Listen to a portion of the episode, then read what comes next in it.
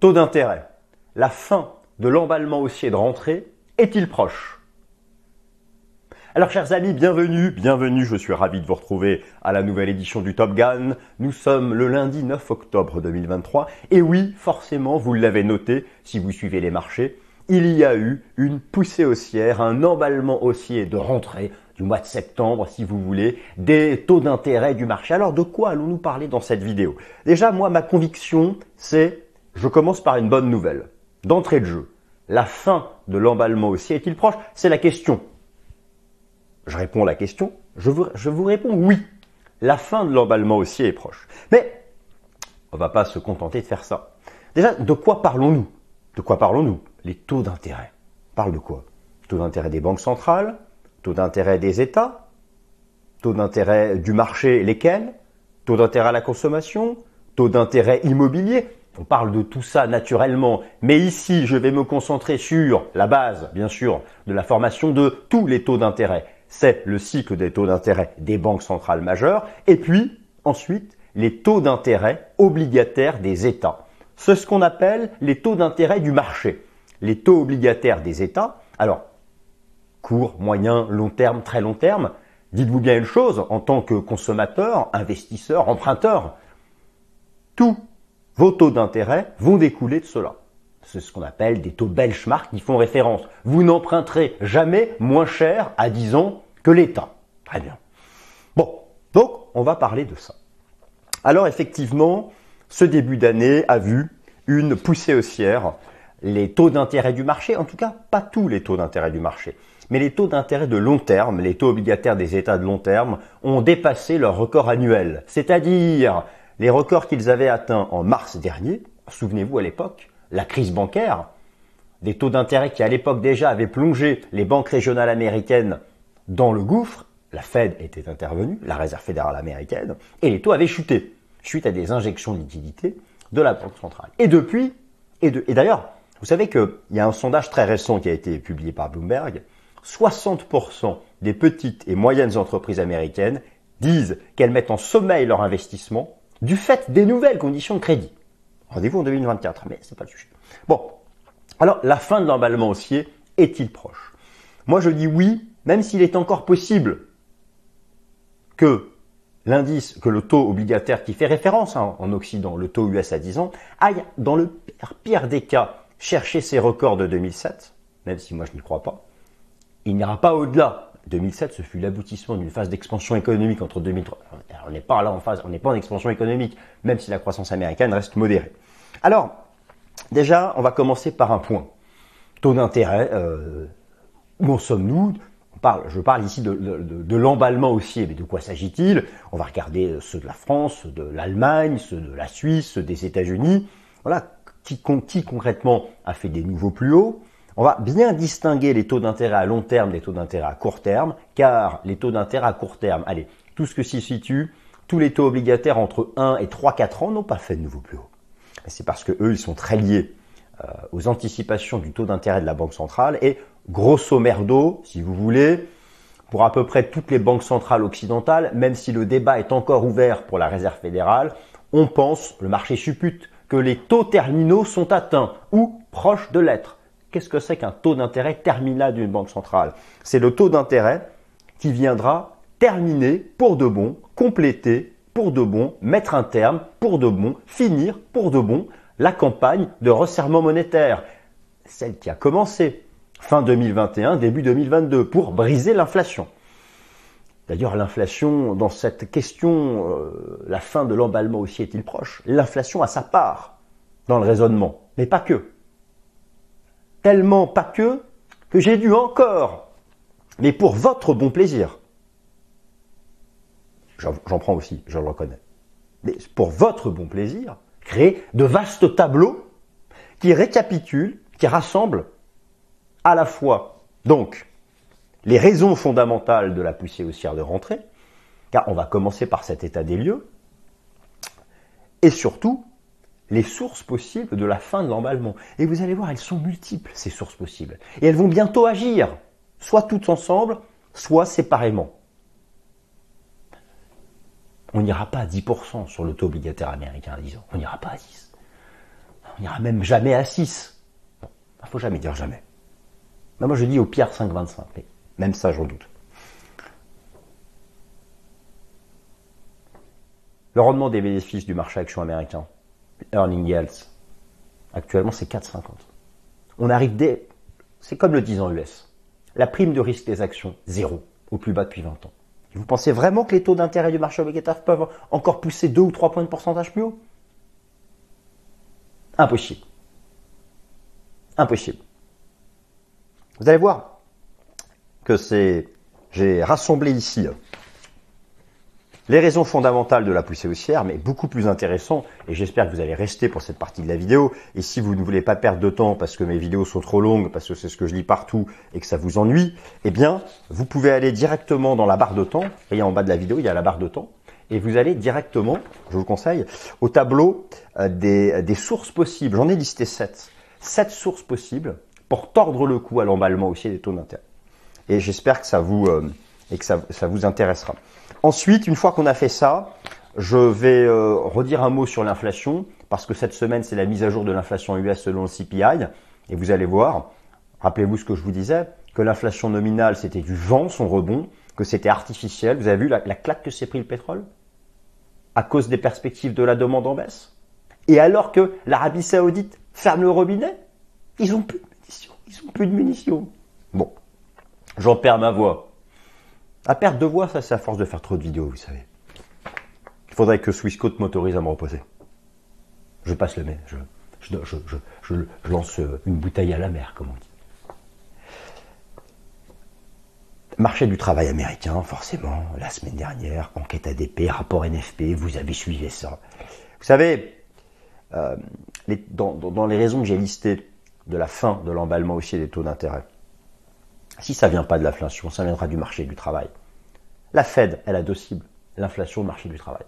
Donc, euh, et enfin, oui, les obligations. Oui, il y a eu une nouvelle jambe de baisse des obligations. Oui, je l'admets, je le reconnais.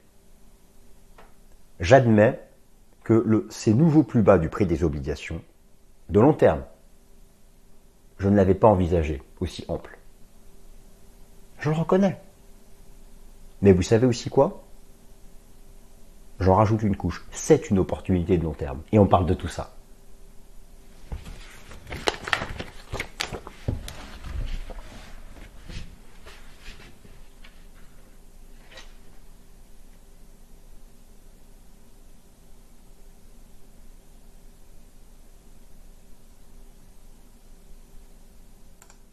Alors c'est parti mes amis, je me réduis, taux d'intérêt, la fin de l'emballement aussi est-il proche? Allez, là je vous ai donné tout le plan, on a eu le temps de tout faire. Le plan, je l'affiche à nouveau sous vos yeux. Mais comme je vous ai déjà tout donné, on attaque. Taux d'intérêt européen et US, le point sur l'emballement haussier de rentrée. Alors effectivement, il y a eu un emballement haussier des taux d'intérêt nominaux, des taux d'intérêt réels. Cette rentrée, c'est l'emballement haussier des taux obligataires US qui a conduit, donc les taux obligataires US sont en vert, hein. euh, les taux nominaux US, les taux réels US, ils ont un effet d'entraînement, vous savez, hein. ce sont les seuls qui sont capables même si en Europe la situation est différente, c'est vrai qu'on peut se poser la question pourquoi les taux allemands ont monté alors que c'est la récession, mais c'est parce qu'ils suivent le benchmark US. Donc, cela rappelle que les taux US ont encore une capacité d'entraînement sur les taux européens, même si les fondamentaux macroéconomiques sont différents des deux côtés de l'Atlantique. Sur le sujet du taux terminal des banques centrales, je vous rappelle que les taux d'intérêt du marché découlent avant tout des perspectives de cycle des taux des banques centrales. La plupart des banques centrales occidentales ont laissé entendre que leur taux terminal était atteint ou proche de l'être sauf la Fed, qui a rappelé son intransigeance restrictive, alors que l'économie US est nettement plus résiliente que l'économie européenne, ce qui a entraîné des cassures de résistance sur les taux longs US. En effet, c'est presque uniquement la partie longue de la courbe des taux qui a fait de nouveaux records pluriannuels aux USA, le taux obligataire US à deux ans, qui fait référence pour les anticipations du taux des Fed Funds, est resté en position sous ses plus hauts de mars dernier, en amont de la crise bancaire. Donc ça, effectivement, c'est quelque chose qu'il faut bien avoir en tête. Ce sont, alors là, oui, ok, tous les taux. Euh, ça, fait bizarre hein, de, se dire qu'on est passé d'un monde de taux euh, entre 0 et moins 2 à un monde entre 3 et 5 hein, sur, sur ces horizons de temps. Mais c'est ainsi. D'ailleurs, regardez les taux réels. Alors les taux réels remontent pleine balle comme ça. Me direz-vous pourquoi ça remonte hein, les, taux réels, je vous rappelle ce que c'est. Les taux nominaux moins l'inflation. Bah parce que l'inflation recule. Mais oui, mais vous savez, ce rebond du prix du pétrole de l'été, d'ailleurs, je suis content, là, le décrochage du prix du pétrole, le décrochage, le rejet sous la résistance. Mais vous savez, le, problème, c'est quoi? Qu'est-ce qui met aussi la pression sur le marché action? Le problème, c'est quoi? Euh, Oui, l'inflation continue de baisser. L'inflation sous-jacente baisse, c'est la plus importante. Allez voir dans la barre de temps, on va tout à l'heure faire une grosse partie, parce que ce jeudi, c'est la mise à jour du CPI aux États-Unis. Bon. Elle continue de baisser, mais le problème, c'est que les taux du marché, eux, ils baissent pas. Ils baissent pas. Donc, les taux réels remontent. Et, d'ailleurs, c'est ça. Ça a été une des sources du soutien du dollar américain. Le taux réel US supérieur au taux réel européen. J'ai mis ici la Suisse, la France et, l'Allemagne. Donc, voilà. Alors, qu'est-ce qui s'est passé? Ce sont les taux à long terme. Là, je vous montre le 10 ans euh, euh, américain. Voilà. Euh, il n'ira jamais au-delà de ce seuil. Ici, le seuil des 5,23, c'était l'aboutissement du cycle d'expansion économique entre 2003 et 2007, et ensuite la crise financière. Pour aller au-delà de ce seuil, il faudrait qu'on soit en accélération économique. C'est impossible avec les nouveaux coûts de financement.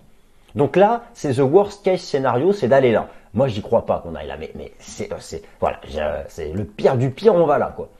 Bon, très bien. Par contre, les taux d'intérêt à court terme, et je vous montre le taux obligataire. Alors, pour le, taux allemand, c'est pareil. Hein. On a eu le même type de, mouvement, mais là, on est largement en dessous des records de 2007. Et par contre, j'insiste, la, partie courte de la, courbe des taux d'intérêt, les échéances 0-3 ans, n'ont pas fait de nouveau plus haut. Hein. D'ailleurs, nous sommes toujours ici coincés sous le plus bas du choc bancaire à l'époque. Donc ça a été vraiment très spécifique. On va voir les raisons. Alors, d'ailleurs, vous avez une remontée de la courbe des taux. Ici, j'ai fait le spread entre le 10 ans américain et le 2 ans américain. Alors il est toujours sous zéro parce que le taux à 2 ans est supérieur au taux à 10 ans, mais ça remonte. Voilà, on, est à nouveau dans on va bientôt traverser zéro. Et alors ça, viendra parce que les taux courts vont commencer à baisser et que plus vite que les taux longs. C'est lorsque la désinflation va, va, vraiment approcher des 2%. Et donc l'intransigeance de la Fed, oui, bien nous, la connaissons. Alors maintenant, on va regarder les, fameuses raisons, les raisons fondamentales des nouveaux records pluriannuels des, euh, des taux d'intérêt. Et puis je vous montre à chaque fois une petite illustration pour chacun, euh, d'entre eux. Donc j'ai tout rassemblé là dans, dans, ce tableau. Les raisons fondamentales. Alors raison numéro 1, le rebond de l'inflation nominale aux États-Unis cet été. Effectivement, les trois mesures phares de l'inflation nominale aux États-Unis, PCE, CPI et PPI, ont rebondi cet été après avoir euh, fait un point bas à 3% au printemps dernier.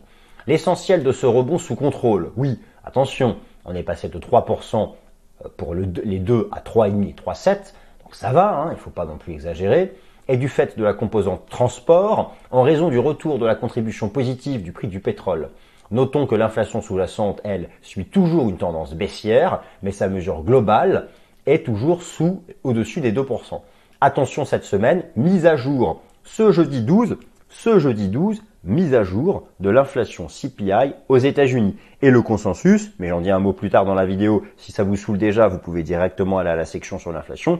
Vous allez voir que les anticipations sont à une poursuite de la baisse de l'inflation sous-jacente et à une, une, stabilisation du rebond de l'inflation nominale. Et encore, et encore les chiffres là, euh, les chiffres là de qui vont être publiés là, donc euh, jeudi 12, ça concerne septembre. Mais on s'en fiche déjà puisque le pétrole s'est déjà pris une claque depuis les 93 dollars qu'il a atteint. Donc bon, voilà. Donc, voilà, alors oui, voilà, donc l'inflation, effectivement, elle en est là, voilà, il y a eu, il y a eu ce, voilà, l'emballement des taux nominaux, c'est ça. C'est le, petit rebond du PPI sur zéro, et regardez CPI PCE en version nominale. Le petit rebond. Mais la tendance, et, l'inflation, non seulement l'inflation sous-jacente, elle baisse, mais même l'inflation nominale, c'est un petit rebond dans une tendance baissière. Donc euh, voilà, ça m'a toujours fait un peu rigoler l'histoire de la deuxième vague d'inflation. Le rebond estival de 30% du prix du pétrole. Oui, moi j'avoue, j'avais pas vu venir à ce point-là. Bon, mais on s'en fiche. Le rebond estival du prix du pétrole a été causé par un déséquilibre dans le rapport entre l'offre et la demande. Ce déséquilibre provient d'une puissante contrainte d'offre du fait de la réduction drastique de la production de pétrole de l'Arabie saoudite et de la Russie. Le rebond du prix du pétrole a une nature artificielle et n'est pas le reflet du cycle économique actuel. Mais il est vrai que ce, euh, vous avez ici la performance du prix du pétrole cet été. Alors depuis, il s'est repris une claque. Mais là, j'ai vraiment isolé l'été, donc au 20 septembre. Voilà. Donc vous avez, vous vous posez pourquoi? Vous vous posez la question ah, sur quoi a reposé l'emballement des taux d'intérêt à la rentrée? Vous avez là 50% de la réponse. Troisième explication, la résilience de l'économie américaine dans le secteur des services qui abaisse la probabilité d'une récession économique à court terme aux États-Unis. Je vous rappelle que les services représentent 80% du PIB aux États-Unis et sont donc la clé du débat sur la probabilité d'une récession à 12 mois. Et c'est vrai qu'au stade actuel, le PMI des services, le PMI pour Purchasing Manager Index, ça permet vraiment de se projeter sur l'état actuel du secteur des services aux États-Unis. Eh bien, effectivement, les PMI sont toujours au-dessus de 50. Hein. Je vais vous montrer ici le PMI des services US selon Market, qui par miracle se maintient juste au-dessus des 50, mais vous avez celui de l'ISM qui est quand même plus important, et lui, c'est vrai qu'il reste sacrément solide. Hein. Vous voyez, sous 50, c'est la récession. La récession de la crise euh, de la bulle Internet, la récession de la crise financière, la récession de la crise sanitaire. Là, voilà, donc c'est ça. Là, vous avez la deuxième raison majeure qui a expliqué l'emballement haussier des taux d'intérêt à la rentrée.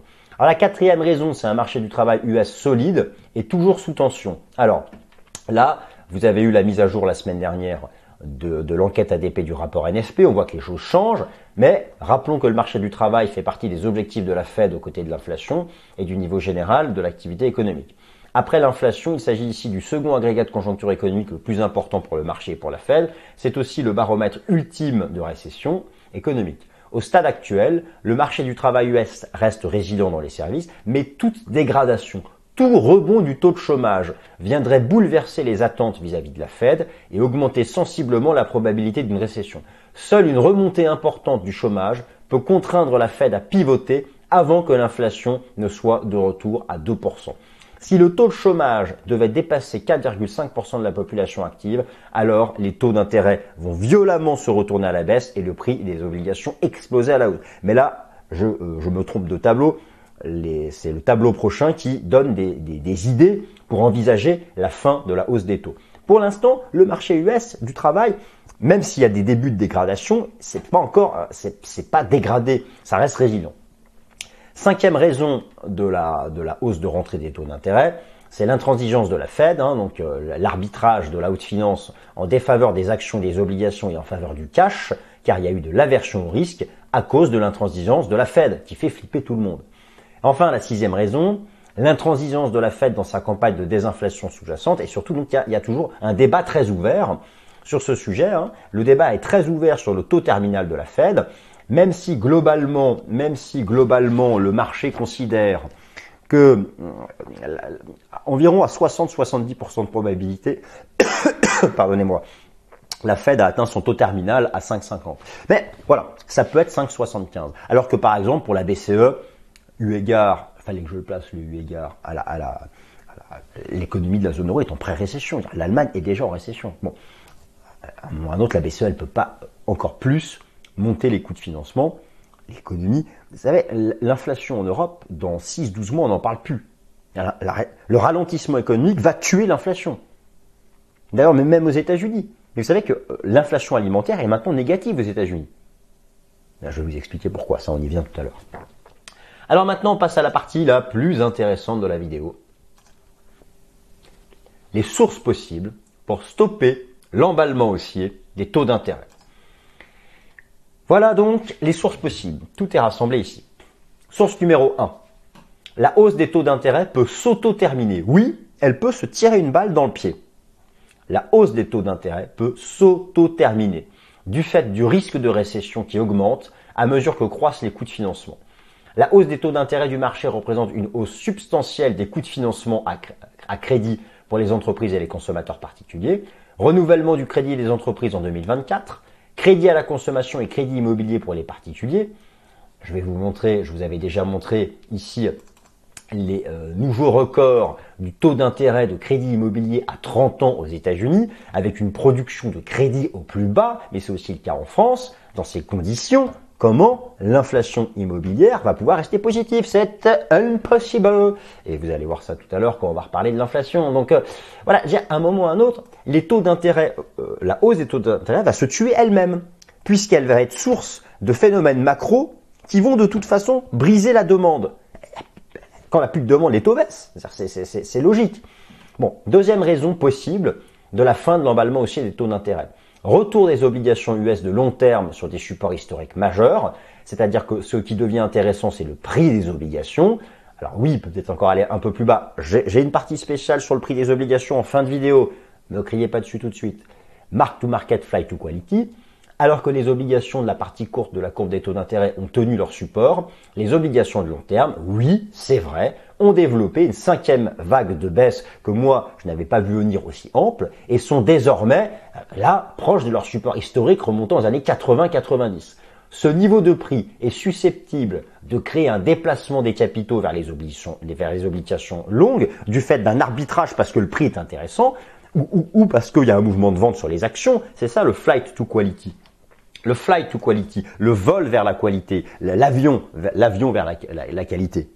Il décolle. C'est lorsque des capitaux, c'est une expression anglo-saxonne, lorsque des capitaux quittent le marché action pour aller vers ce qui est jugé moins risqué, le marché obligataire.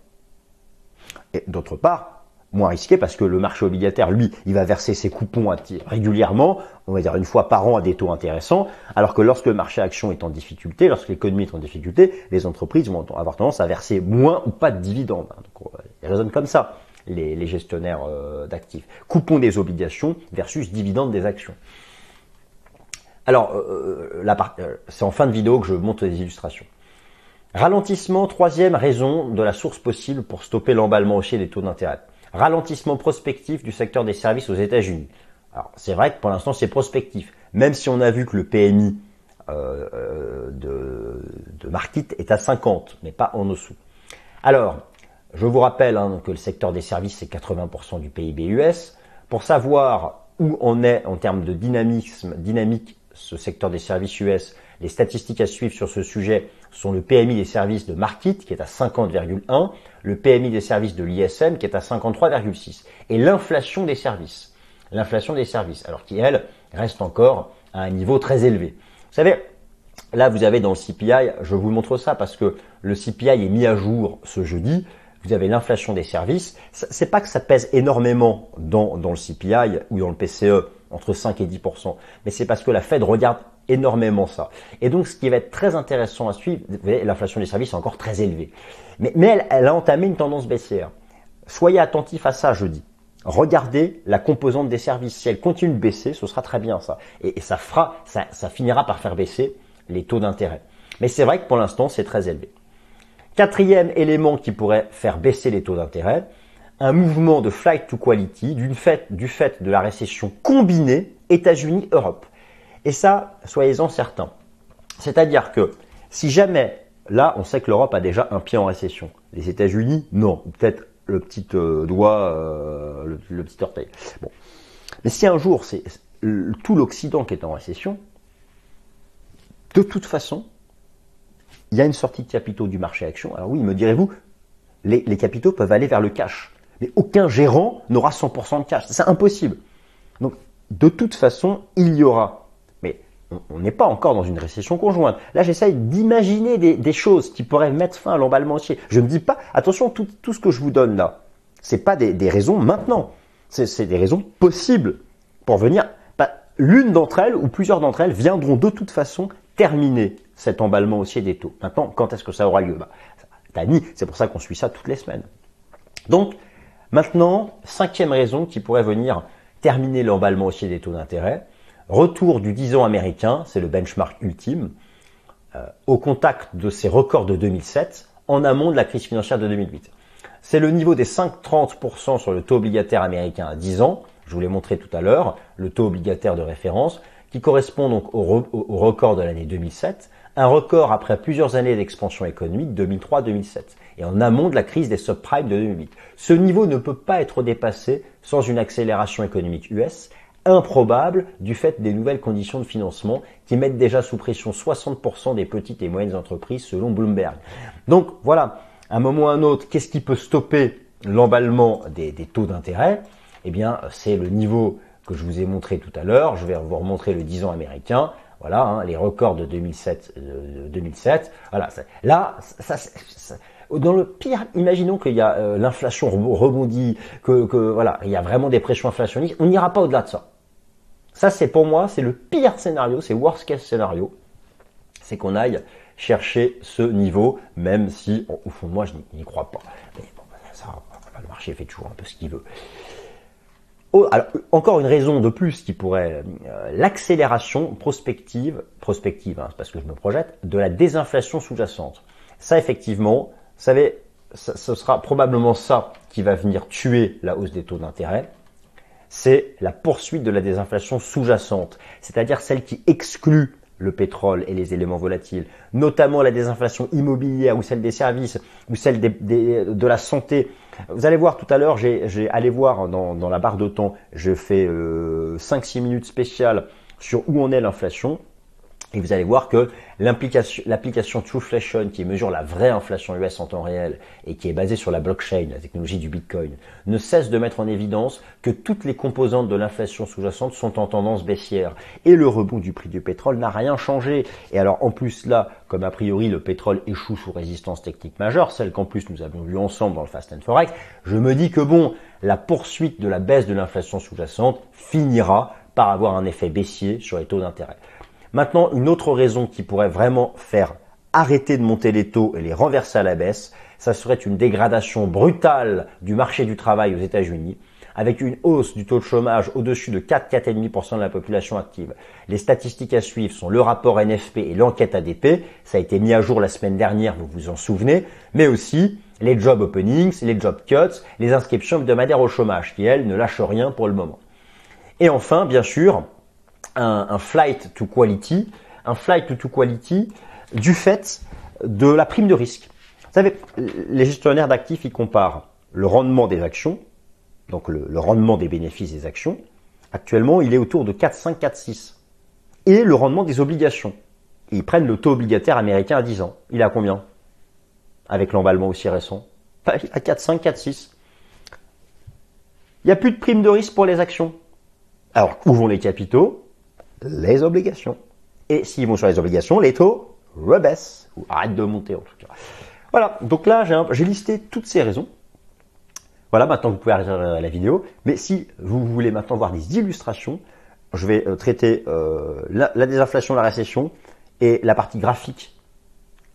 Euh, je continue donc. Et puis vous, voilà. Alors, les banques, euh, oui, alors ça, c'était un, c'était, euh, j'avais refait mais ça, on verra dans une autre vidéo. Trop de tableaux, tu le tableau. Voilà, ce sera. Dites-moi d'ailleurs dans les vidéos, dans les commentaires, dans les, je, je perds, j'en perds mon latin.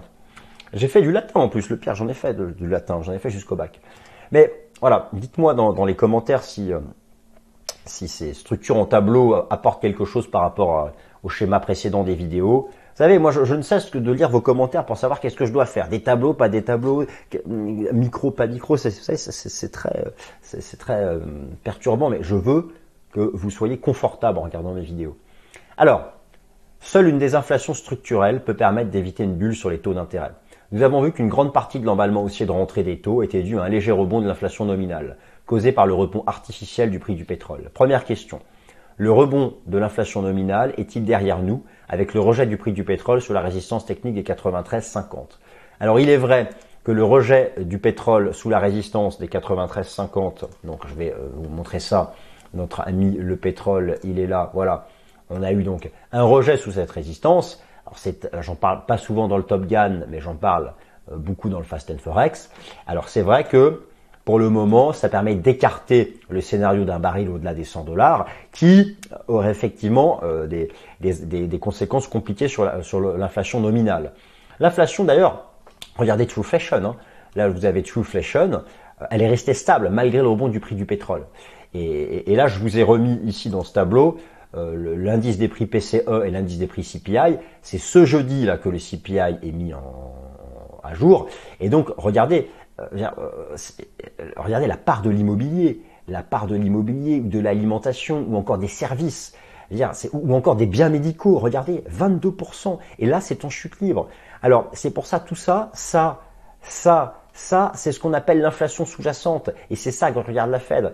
La désinflation sous-jacente ou structurelle. Et la baisse de l'inflation sous-jacente n'a pas été affectée par le rebond provisoire du prix du pétrole. L'inflation immobilière housing est restée stable selon Trueflation à 3% au rythme annuel. L'inflation alimentaire a même basculé en territoire négatif à cause de la cassure du support technique sur le prix du blé. L'inflation des services publics et de la santé est négative. Elle est, elle est négative, alors qu'elle elle pèse 22% du PCE. Elle est négative, l'inflation des biens de santé. C'est 22% du PCE. c'est le double du pétrole, du poids du pétrole. Alors, regarde, je vous, montre, je vous montre ça tout de suite. Écoutez, je vous montre ça tout de suite, ce sera plus simple. Regardez comme c'est passionnant. Et moi j'adore. Donc alors déjà, euh, pour, pour, pour l'inflation de jeudi, euh, l'algorithme de la Réserve fédérale de Cleveland nous, euh, nous dit que euh, ça va baisser, que l'inflation nominale sera stable et que l'inflation corps va baisser. Mais limite septembre, on s'en fiche déjà parce que c'était lorsque le pétrole était en emballement aussi. Maintenant, regardez Trueflation. Regardez l'inflation des biens de santé. Moins 4. Regardez, ça n'arrête pas de baisser, c'est maintenant négatif. Regardez l'inflation des services publics. Ça n'arrête pas de baisser, c'est négatif. Regardez l'inflation immobilière. Elle est stabilisée, elle. Elle est stabilisée. Elle est à 3, 3,5. Regardez l'inflation alimentaire. Elle est négative. Elle est négative. Et ça n'arrête pas de baisser. Alors, ça, c'est pas vraiment une surprise pour l'inflation alimentaire. Vous voyez, le, blé, le blé, la tendance baissière. Là, il y a un petit rebond technique. Mais le blé, il est bien sur une tendance baissière. Et il n'arrête pas de casser des supports. Donc, voilà. Le, prix du pétrole, ça a été pour l'instant un peu un coup d'épée dans l'eau en ce qui concerne en ce qui concerne, euh, en ce qui concerne l'inflation. Alors, euh, de, là, vous avez ici un autre élément qui pourrait vraiment mettre enfin définitivement un terme à ce rebond des taux d'intérêt. C'est une dégradation brutale du marché du travail aux États-Unis. Ce que je vous ai rappelé à droite ici, vous avez ici le tableau des objectifs macroéconomiques de la Fed. Regardez la Fed, ce qu'elle envisage pour le taux de chômage elle envisage qu'il soit stable à horizon 2-3 ans. C'est-à-dire que le positionnement restrictif actuel de la Fed, il est basé sur un chômage sous contrôle. Donc qu'est-ce qui se passe? Pour l'instant, oui. C'est mitigé, l'enquête ADP a été mauvaise, le rapport NFP, chacun peut avoir son avis. Qu'est-ce qui se passe si lors des prochains mois, le marché du travail se dégrade? Avec une explosion des inscriptions hebdomadaires au chômage, avec une hausse du taux de chômage, avec un rapport NFP qui tend à passer sous 100 000, qu'est-ce qui se passe? La Fed n'est plus dans ses cordes. Et dans ces cas-là, qu'est-ce qu'elle fait? Elle peut pivoter. Pour l'instant, parce qu'elle n'a pas pricé dans sa politique restrictive que le chômage s'envole. Et donc, qu'est-ce qui va se passer ces prochains mois? L'inflation sous-jacente va se rapprocher de 2%. le marché du travail va se dégrader progressivement. In fine, les taux vont baisser et les obligations vont rebondir. Voilà. Alors oui, je sais, je dis ça depuis longtemps, mais encore une fois. D'ailleurs, reprenez mes vidéos, je me suis toujours projeté sur 2024. J'ai pas changé d'avis. Je reconnais que l'été est un peu en souffrance avec ce rebond du prix du pétrole, et je reconnais que l'emballement aussi est de rentrer sur les rates à long terme, je ne l'ai pas vu venir. Voilà, je m'adapte, je prends les informations et je, ne pense pas que mon scénario de 2024 soit menacé. On en reparlera à Noël. Bon. Donc voilà, ça c'est vraiment euh, l'aspect qu'il faut qu'il faut surveiller, euh, cet aspect du marché du travail. Et, ce, qui, ce qui ferait vraiment basculer, renverser à la baisse les taux d'intérêt, c'est si le taux de chômage dépasse 4,5% de la population active. Voilà, la Fed pour elle, on va rester pendant trois ans ici. Très bien, on verra bien. Mais si on, si, on dépasse cette zone-là, si on a une cassure haussière de cette zone-là, euh, clairement, ça fera, ça agira à la baisse sur les, taux, euh, les, taux d'intérêt. Alors maintenant, les obligations restent une opportunité de l'achat de long terme. Rendez-vous fin 2024. Alors, il y a un certain nombre de raisons. On va terminer cette présentation sur les taux d'intérêt par un point technique sur les obligations de différentes échéances vous allez voir que, alors je, l'admets, je l'admets, les contrats obligataires ont fait des nouveaux plus bas. Ils ont, ils ont cassé des supports. Mais partout, ces nouveaux plus bas sont en divergence haussière. Et on revient en contact de supports historiques. Peut-être que le TLT, le fameux TLT, l'obligation longue à 20 ans, peut aller un poil plus bas. Mais pas beaucoup, beaucoup plus bas. Et alors, et ok, peut-être que là, effectivement, sur le prix, on est un peu perdant. Mais sur les 12-18 prochains mois, le prix sera de toute façon au-dessus. Et en plus, on aura sécurisé un sacré rendement obligataire annuel que vous ne reverrez plus jamais. Si vous attendez un an pour acheter. Donc, mais il n'y a pas que ça. Alors, il y a bien sûr la corrélation inversée entre les taux d'intérêt et les prix des obligations. Donc, effectivement, lorsque l'emballement aussi des taux d'intérêt sera terminé, eh bien, la baisse du prix des obligations aussi. Mais il y a aussi quelque chose que vous devez noter. La prime de risque. Là, je vous ai mis un graphique qui vient de Bloomberg qui montre en rouge que la prime de risque du marché action vient d'atteindre zéro. Qu'est-ce que ça veut dire ça, ça? Ça veut dire quoi? Ça veut dire que le marché action, on va euh, euh, estimer son, rendement en prenant le rendement des bénéfices, earning yields. Actuellement, on est autour de 4,5. Et pour comparer au marché obligataire, on va prendre le rendement du taux obligataire de référence, le 10 ans américain. Il est, on vient de le voir, à 4,5 avec l'emballement aussi. Donc, ça y est. Alors, c'est pour ça d'ailleurs que les actions ont subi une petite claque hein, en septembre. Dans le cadre de cette fameuse vague 4. Mais là, j'en reparle. Je mettrai à jour la semaine prochaine. N'oubliez pas les 4200 points. Hein, c'est la frontière sur le S&P 500. Donc, de toute façon, là, la prime de risque étant venue à zéro, jamais, vis-à-vis du marché action, là, le marché obligataire est hyper intéressant. Et ça commence à attirer des capitaux. Donc déjà, ça, ça va stabiliser. Le, 10 ans US peut pas s'envoler deux points de pourcentage au-dessus du rendement des, euh, des, earning yields du marché action. C'est impossible. Je vais, vous montrer. D'ailleurs, je vais, illustrer euh, euh, tout de suite ce, propos. Donc là, ici, je vous montre le rendement des bénéfices. Alors là, regardez la date. Hein, on est là. On est, on est au, on est au, début octobre on est à 4,40, 4,50 sur le rendement des bénéfices. Là, c'est prospectif hein, pour le S&P 500, les earning yields. Et le 10 ans US, il est à 4,74. C'est pareil, c'est pareil, c'est pareil. Euh, et alors maintenant, effectivement, si on prend les choses sur le plan, sur le plan, euh, sur le plan technique, alors moi j'estime toujours hein, que, alors, oui, je, l'admets, hein, c'est la cinquième jambe. Cette, cette, cinquième jambe, ok, voilà, c'est euh, non, c'est pas celui-là. Euh, c'est la cinquième jambe de baisse, très bien, voilà, ok, très bien. Voilà, regardez sur quoi on revient. Ok, en plus c'est classique, c'est la cinquième mouvement, c'est l'aboutissement du cycle fractal. On voit bien que tous les nouveaux plus bas sont en divergence. Je peux prendre, je vais prendre. Alors, regardez les obligations à court terme, elles n'ont pas cassé le support, elles. Hein. Et ça, moi, je suis toujours hyper confiant. Hein. Obligation 1-3 ans, c'est superbe. En plus, là aussi, sont divergents, c'est superbe ça. Mais voilà, oui, oui, le 7-10 ans aussi fait un nouveau plus bas. C'est en divergence haussière. Donc, euh, oui, euh, overall, oui, effectivement, overall, ça fait un nouveau plus bas. Mais moi, je, je reste convaincu, je reste convaincu que, voilà, et lui, éventuellement, pourra aller jusque-là mais pas plus bas. Si on va jusque là, c'est que le 10 ans US va à 5,25, mais il n'ira pas plus haut, comme je vous l'ai montré, parce que c'était le record de 2007, l'aboutissement d'une phase d'expansion économique. Donc voilà, pour toutes ces raisons, donc là, il y a l'emballement aussi, il est là, ok, très bien. Il peut encore avoir peut-être encore un petit chouïa plus. J'ai, je vous ai listé toutes les raisons qui, à horizon quelques mois, peuvent briser la hausse des taux d'intérêt. L'une d'entre elles finira par agir probablement la, désinflation sous-jacente, mais aussi peut-être l'arbitrage, action-obligation, du fait du flight to quality, du fait de la prime de risque du marché action qui est à zéro au plus bas de 20 ans, voilà, ou peut-être que ça viendra de la dégradation du marché du travail US, que sais-je encore. En tout cas, nous sommes beaucoup plus proches de la fin de la hausse des taux d'intérêt que du début. Ça, c'était facile comme conclusion. Merci à toutes et à tous, salut.